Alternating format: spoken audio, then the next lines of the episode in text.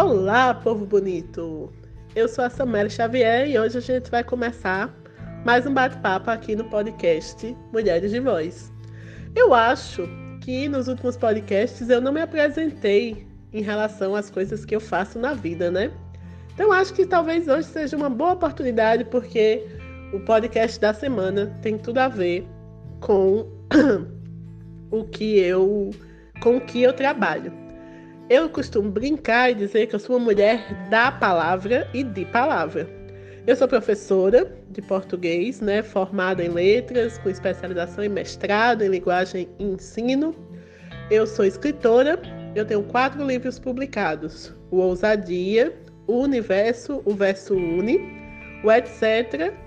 E o meu último livro, que foi em 2018, Textos para Ontem. E eu sou palestrante. Geralmente é, quando me chamam para dar palestras, principalmente em escola, é, o foco das minhas abordagens é sobre inteligência emocional. Então vocês percebem que o que une todas as minhas profissões ou todas as minhas relações profissionais é a palavra. A palavra para mim ela, ela é muito forte e ela faz muito parte de quem eu sou, daquilo que eu acredito e de, da, daquilo que me constitui também. E eu tenho entrado num período de resgate, de pensar desde quando a palavra é, me é tão forte. E eu fico lembrando, assim, eu com oito, nove anos, já escrevendo caderninhos e colocando na frente do caderno caderno de poesia, poemas da Samele então, realmente, a, a escrita é uma coisa que me perpassa faz muito tempo. E o nosso papo hoje, eu quero justamente falar disso, sobre o poder da palavra, inclusive dela enquanto estratégia de cura e de autoconhecimento. Por, de certa forma, esse vai ter ser o meu episódio mais confessional, porque não tem como eu falar da palavra sem eu falar da minha vida e da minha história, como eu acabei de explicar para vocês. Então, a primeira coisa que eu queria contar para vocês hoje foi que durante a minha infância eu sofri muito, muita, muito bullying, né? Muita crítica, muito aquelas brincadeiras que não é uma boa palavra para se referir a esse ato dos coleguinhas, porque o meu pai tem esquizofrenia. E, obviamente, então eu não fui criada num lar convencional.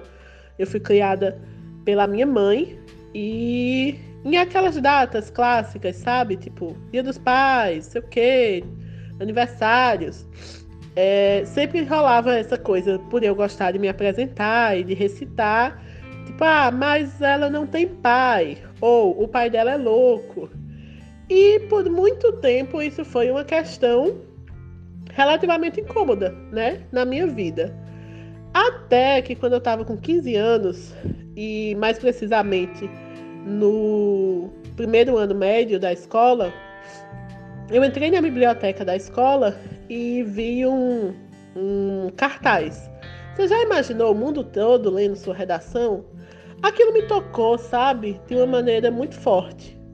Eu pensei, eu pensei muito literalmente, fiz, nossa, o que é que eu poderia dizer para o mundo inteiro? E aí eu me lembro que nessa época eu já gostava muito daquela música do Tim Maia que dizia ah, se o mundo inteiro me pudesse ouvir, tenho muito para contar, dizer que aprendi.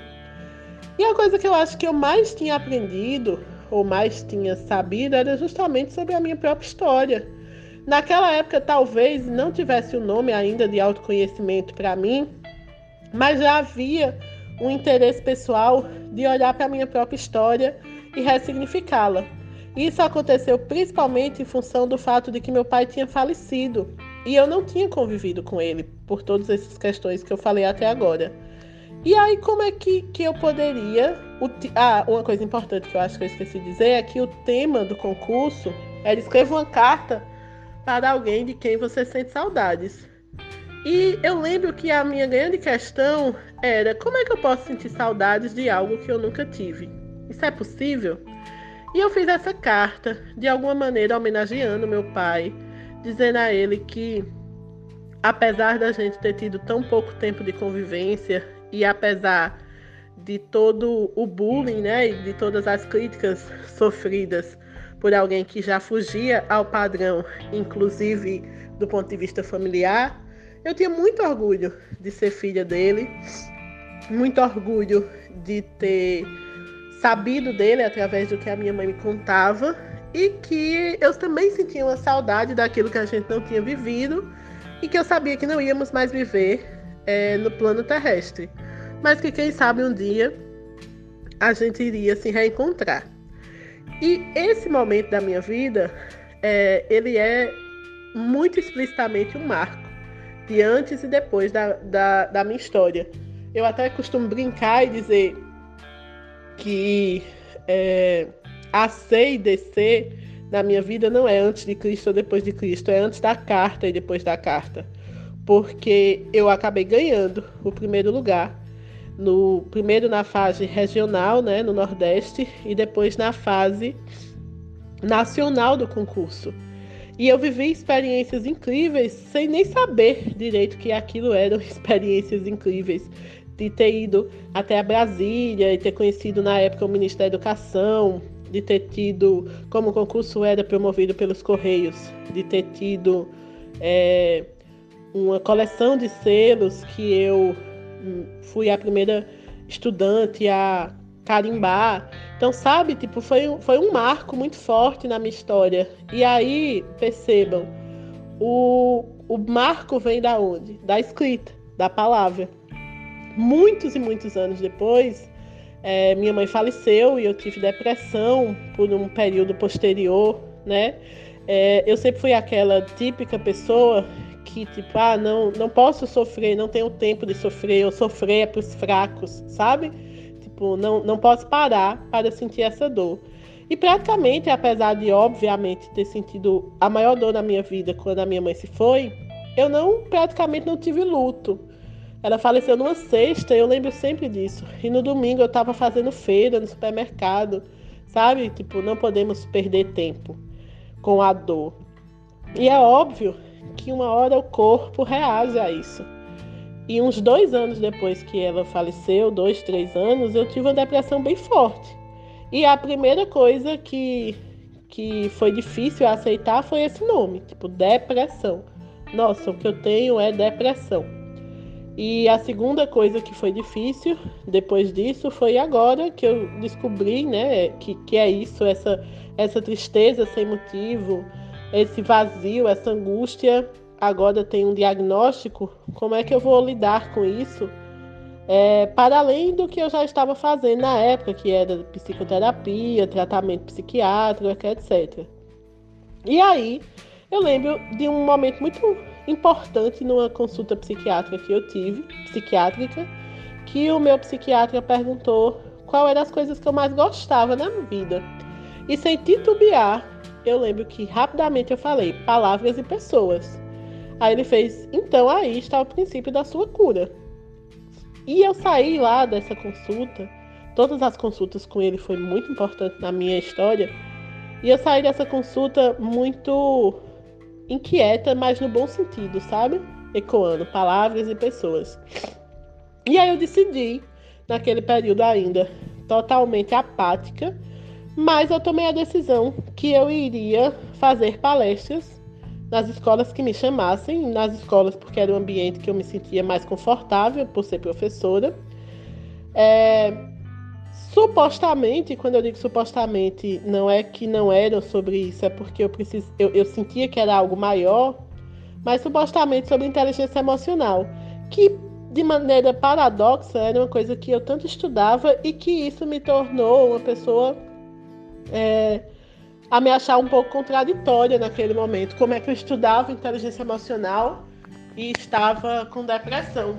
Quando na verdade é, o, a intelectualidade ela não me torna mais ou menos humana, né? Pelo contrário, é, eu posso ter muito conhecimento de alguma coisa e mesmo assim sofrer com aquilo. E talvez até me culpar mais, como eu fiz na época. Então, pela primeira vez, acho que no último ano ou nos últimos muitos meses da minha vida, eu fiz alguma coisa que eu realmente queria, que eu não estava fazendo só por obrigação, que foi comprar cartolinas. E como se eu tivesse voltado para o fundamental base da escola, eu comecei a fazer uns cartazes, como se fossem cartazes de apresentar um seminário. E de novo, a palavra estava lá. E eu escrevi nesses cartazes algumas frases, algumas coisas que eu tinha estudado sobre os tipos de inteligência, sobre quais são os pilares da inteligência emocional, o autoconhecimento, a automotivação, o gerenciamento de emoções minhas, dos outros, a empatia e por aí vai.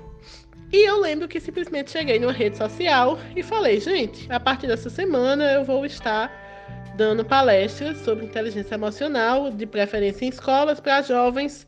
Quem quiser me chamar, entre em contato. E vocês sabem o quanto que o universo ele responde rápido àquilo que a gente coloca muito amor, né? E muita energia. Na primeira semana, eu até brinquei com isso na época, eu estava com a minha agenda lotada pelos próximos dois meses. É, eu comecei a dar palestras não só na minha cidade, mas em várias outras cidades da minha do meu estado e cheguei a dar palestras em, em cidades de outro estado. Né? Eu dei palestras em umas 10 cidades da Paraíba e cheguei a ir a um Instituto Federal de, de Caicó, que era no Rio Grande do Norte, que é no Rio Grande do Norte, né? em, em, outro, em, outra, em outro estado. E essas palestras me fizeram muito, muito bem. Me fizeram bem pra, por falar da minha dor, me fizeram bem por fazer outras pessoas pensarem sobre as dores delas e me fizeram bem porque através da palavra, e de novo está ela aí na minha vida, eu estava fazendo pessoas pensarem e sentirem um pouco mais profundamente o que buscavam e o que percebiam na vida. E durante essas palestras, eu recuperei uma referência que para mim era muito forte do filme Patty Adams, O Amor é Contagioso, e eu comprei alguns narizes de palhaço.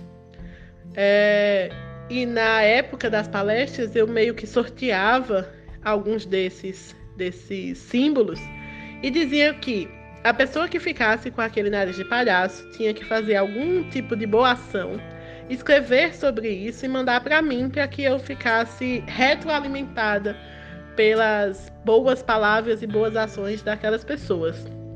Eu recebi muita mensagem bonita, minha gente. Foi uma experiência muito forte, muito bonita na minha vida. Pessoas que voltaram a falar com alguém que estavam com raiva, pessoas que ressignificaram a forma como entendiam saúde mental, inclusive que criticavam, tipo, eu lembro de uma mensagem muito forte que eu recebi de um aluno de algum lugar é, que ele tinha raiva, ficava chateado com o irmão, dizendo que o irmão estava com frescura, porque na verdade o irmão tinha depressão. E depois do meu relato, ele disse que repensou e pediu desculpa ao irmão. E tudo isso foi através, de novo, da escrita, da palavra, é, que me tocou e que me perpassou, né? me atravessou a vida. E aí, é, eu fico pensando na, na nossa relação com a escrita, com a palavra. Sabe? A primeira coisa que eu acho que é pertinente de dizer para vocês é: tudo tem nome, né? Talvez seja uma frase um pouco boba de dizer, mas as coisas são nomeáveis. E quando a gente sabe definir e conceituar o que a gente está sentindo, é, é o princípio de uma verdade muito bonita que se abre para a gente. Vale para os sentimentos, vale para as relações, né? Qual é o nome disso que eu estou vivendo? Qual é o nome disso que eu estou sentindo? Como eu posso nomear essa sensação que, eu, que me passa nesse momento? Quando eu tenho isso em mente e quando eu defino através das palavras, eu crio conceitos mentais e emocionais e de alguma maneira aquilo me eleva na vida. Aquilo me, me coloca num, num lugar de entendimento do mundo. E isso é muito bonito.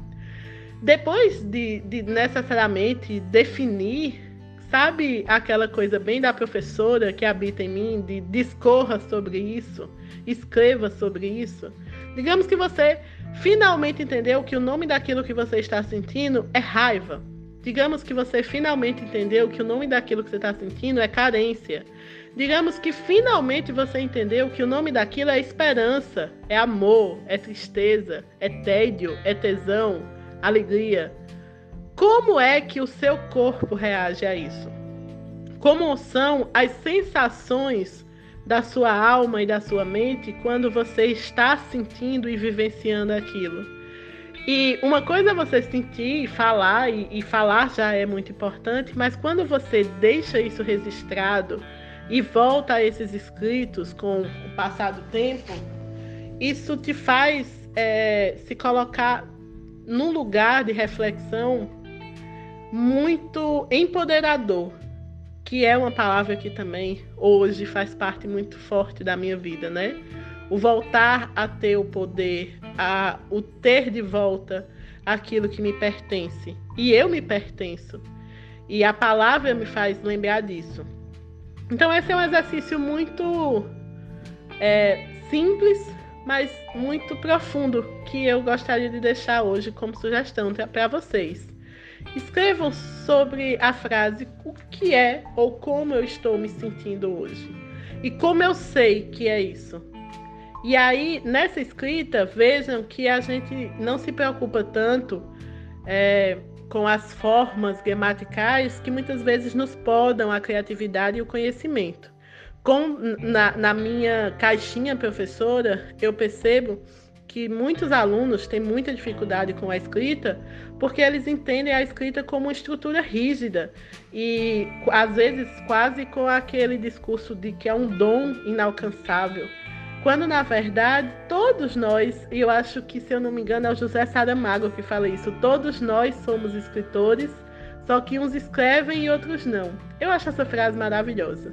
Porque se você parar para pensar, todos nós temos essa capacidade de recordar, de imaginar, de criar histórias, sentimentos, percepções poéticas. Só que alguns colocam isso em prática e outros não. E o convite que eu deixo hoje para vocês é: exercitem mais a escrita como autoconhecimento.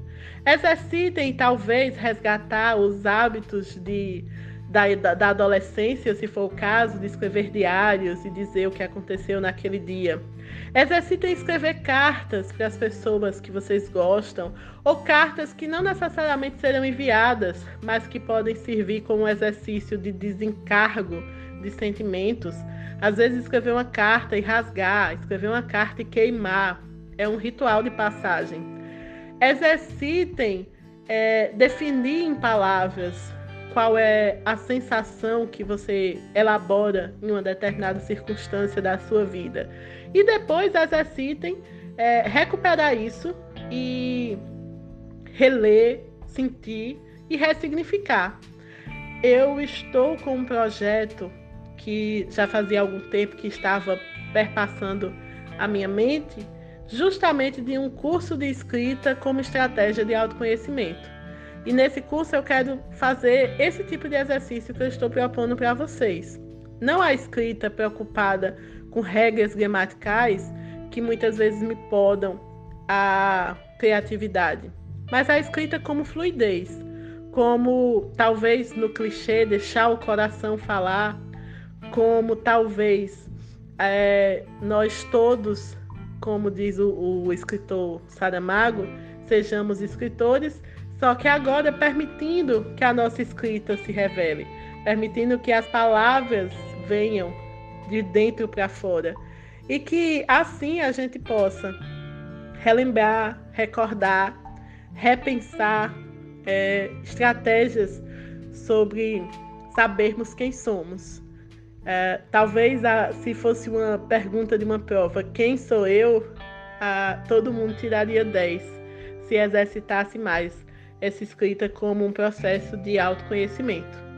E se você gostou desse conteúdo, passa para outras pessoas, divulga, é, escuta mais de uma vez, volta a escrever e a dar margem ao escritor, à escritora que habita dentro de vocês. Um abraço e um beijo recitado e até a próxima oportunidade.